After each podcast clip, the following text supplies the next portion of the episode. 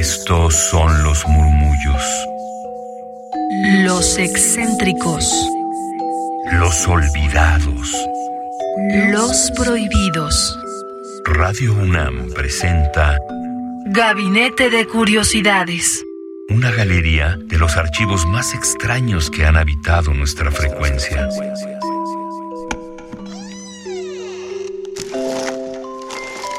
Vasos comunicantes. Bienvenidas, bienvenidos y bienvenides a Gabinete de Curiosidades. Yo soy Frida Rebontulet y en esta ocasión tendremos otro tema relacionado a poesía en voz alta. Ustedes recordarán, si son seguidores, seguidoras de este espacio, que en las últimas semanas hemos tenido algunos programas dedicados a las ediciones de poesía en voz alta, punto 17, con las exponentes que estuvieron presentes en esta edición, entre ellas Natalia Toledo y Coral Bracho. Hoy queremos irnos más atrás en el tiempo, pero con una producción reciente, ya que tenemos que decirles que en este 2021 se abre un proyecto llamado Sin andarse por las ramas, que rescata del el olvido histórico el trabajo de mujeres escritoras, directoras y actrices, particularmente de 25 artistas. Como les mencionaba en otras ocasiones, las reseñas y artículos sobre este movimiento que inició como un movimiento teatral, poesía en voz alta, siempre aparecían como protagonistas los hombres escritores, Octavio Paz, Juan José Arreola, Juan José Gurrola y otros hombres más, mientras que los nombres de las mujeres que actuaron, escribieron las obras llevadas a escena o asistieron en su dirección permanecen ausentes, o bueno, hasta ahora, hasta este 2021, que a través Carla Lamoyi se emprendió una investigación sobre este grupo y particularmente revisó los escritos en medios de comunicación, buscó en los acervos documentales y audiovisuales y consultó a conocedores del teatro mexicano de la época para poder indagar en esos programas de mano, en esos boletines, en esa información que circuló en esas décadas para conocer los créditos de las mujeres que participaron y con ello conocer quiénes también estuvieron trabajando activamente en este movimiento de poesía en voz alta. Finalmente, dio con ocho programas realizados durante siete años y se dio a la tarea de investigar a detalle el trabajo que realizaron para estas ocho ediciones. Así logró la Moji rescatar del olvido a 25 artistas, escritoras, directoras y actrices que ahora conmemora con el proyecto titulado Sin andarse por las ramas, donde Nancy Cárdenas, María Luisa Elío, Elena Garro, Tara Parra, Rosenda Monteros, Leonora Carrington, Manola Saavedra, Rosa María Sabiñón, Ana Ofelia Murguía, Pina Pellicer, Argentina Morales, Socorro Avelar, Magda Vizcaíno, Ketty Valdés, Meche Pascual, Rita Macedo, Ofelia Gilmain, Amparo Villegas, Alicia Quintos, Ofelia Guzmán, Silvia Caos, María Teresa Monroy, Beatriz Sheridan, Dolores Linares y Lilia Aragón son los nombres de estas mujeres que trabajaron en este movimiento de poesía en voz alta y que por primera vez son mencionadas y reunidas en un solo archivo. Este proyecto se lanzó el 15 de abril de 2021 y consiste en un programa de entrevistas ficticias a tres de ellas, conducidas por una locutora inventada de nombre Electra Escobedo, interpretada por la locutora Valeria Estrada, y el cual tiene por objeto abrir una narrativa alterna a la versión histórica más difundida del grupo. En este espacio encontrarán que así como nosotras, nosotros y nosotros en Gabinete de Curiosidades y sus almas hercianas, pues ella, esta locutora Electra Escobedo, remueve y hace sus menjurjes y evocaciones para concretar con los espíritus de estas escritoras y traerlas a este programa de radio que tiene salida en su plataforma en internet. Consideramos que al ser un programa pensado como si fuera de radio, pues qué mejor que ponerles aquí un fragmento en la radio, en la radio UNAM, para que se queden con esta muestra y puedan adentrarse en la página de poesía en voz alta para escuchar las tres entrevistas que realizaron repito, entrevistas ficticias que realizaron a estas mujeres como Nancy Cárdenas, quien es de casa, por cierto, en Radio tuvo aquí un programa llamado El cine y la crítica, donde participó en la década de 1967 a 1968. Es por ello que la elegimos para tener esta pequeña muestra y puedan escuchar todas las entrevistas también a María Luisa Elío y a Elena Garro en la página casadelago.unam.mx diagonal radio archivo PV A. Así lo encuentran y van a ver un póster bellísimo de estas mujeres de la generación de Casa del Lago y pertenecientes también a este movimiento de poesía en voz alta. Lo pueden descargar e imprimir así como tener acceso a estas entrevistas, a este programa ficticio de entrevistas a estas mujeres, así como una breve reseña y biografía de el resto de estas actrices, directoras, artistas que participaron en este importante movimiento y que ahora queda de una forma transformada en el Festival de Poesía en Voz Alta de Casa del Lago. Así que cedo el micrófono para que nuestra querida locutora Electra Escobedo la locutora espiritista, entreviste al fantasma de Nancy Cárdenas, quien participó como actriz en el primer programa de poesía en voz alta en 1956 y como asistente de dirección en el sexto programa en 1959. En la entrevista, ellas hablan sobre la prolífica y diversa trayectoria de Nancy en el teatro, así como de su militancia como feminista y por los derechos de las lesbianas y los homosexuales. Adelante, Electra. Radio Archivo TVA. Un paseo sonoro por el archivo digital del grupo de poesía en voz alta. Una radio para cerrar los ojos y escuchar. Para editar la historia y construir el presente.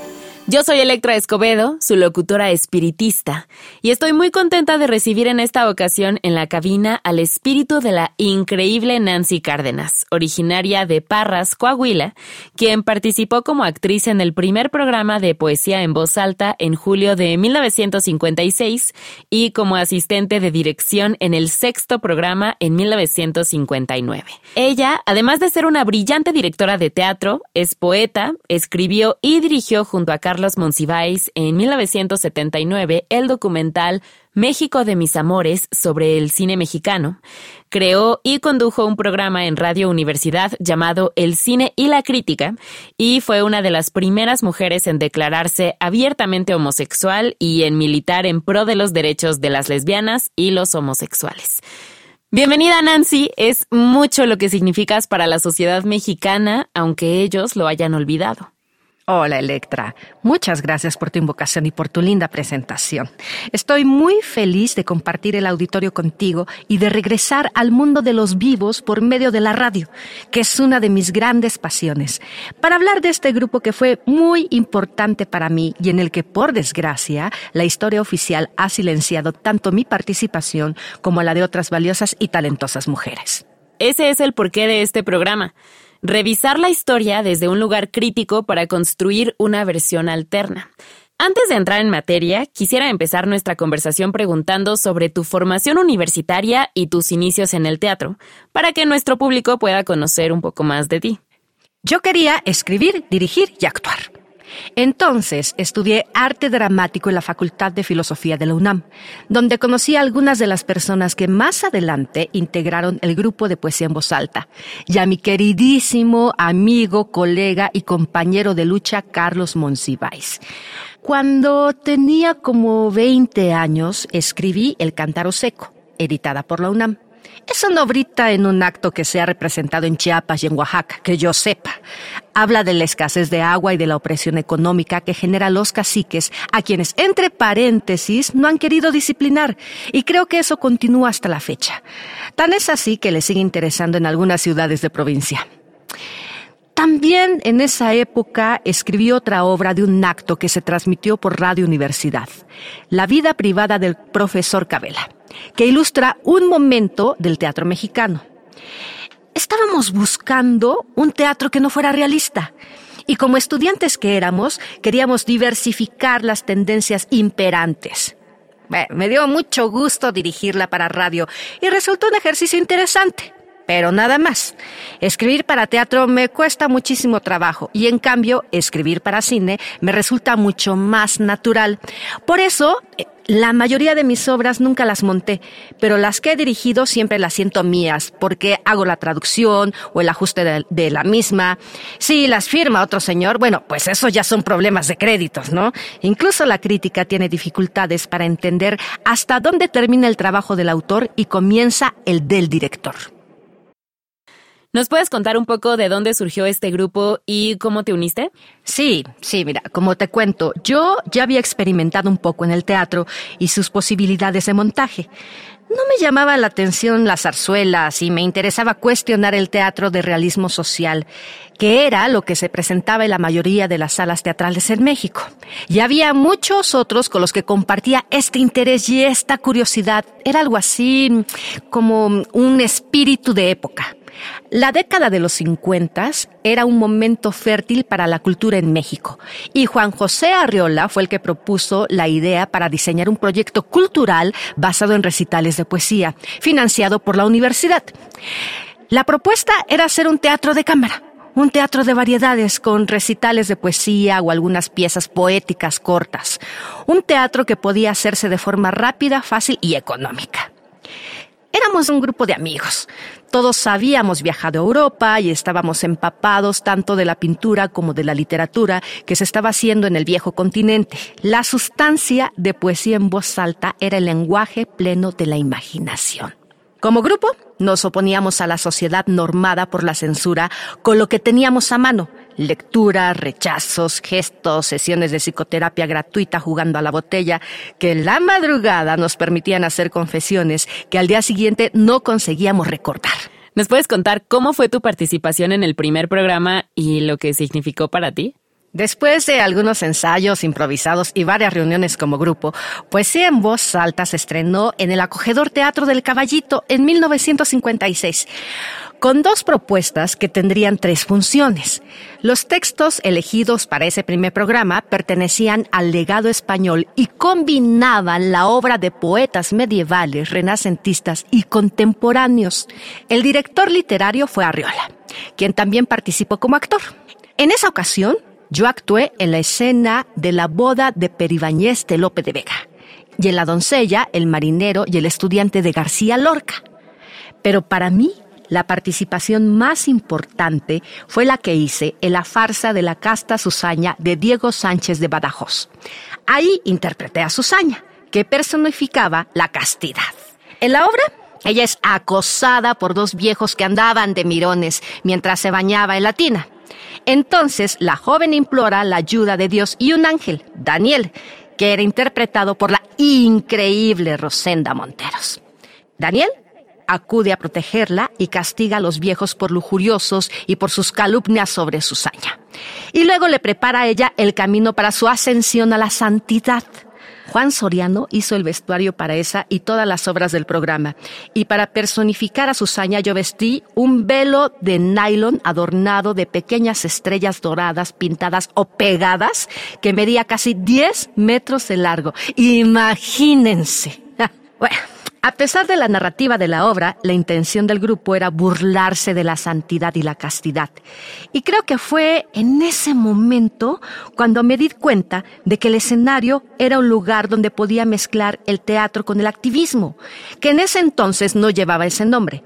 Para mí, ese lugar era un espacio político y desde ahí le robaría espacio a la represión. Cambiando un poco de tema, me da curiosidad saber por qué dejaste de participar en el grupo después del primer programa. La verdad fue porque Octavio Paz, quien era el director literario del segundo programa y quien tenía mucha injerencia en el grupo, era una persona difícil con la cual trabajar.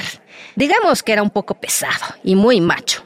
Me ofreció el papel de Isabel, la sirvienta anciana, en su obra La hija de Rapacini, porque, según él, mi voz era demasiado grave para interpretar otro personaje. Pero al final me negué a participar porque el papel no me iba bien. Y viéndolo en retrospectiva, fue una buena decisión. Gracias de nuevo por la invitación, Electra. Me da gusto volver y ver cómo a pesar de la pandemia que están viviendo los vivos, los movimientos feministas y por la diversidad sexual siguen desestabilizando al sistema y luchando por una nueva realidad. La crisis siempre abre la posibilidad de cambio. Yo soy Frida Rebontulet y están en Gabinete de Curiosidades por radiounam.unam.mx y el 96.1 de FM. Si quieren tener más información de lo que hoy escucharon o llegaron un poquito tarde a este programa, les invito a que se unan en Twitter a través de la cuenta arroba gabinete c-bajo para tener todos los detalles. De momento les dejo la pista que es una entrevista ficticia espiritista a la actriz Nancy Cárdenas, participante del primer programa de poesía en voz alta. Radio UNAM presentó Gabinete de Curiosidades. Refugio de experimentación, memoria y diversidad sonora. Dispara tu curiosidad en la próxima emisión.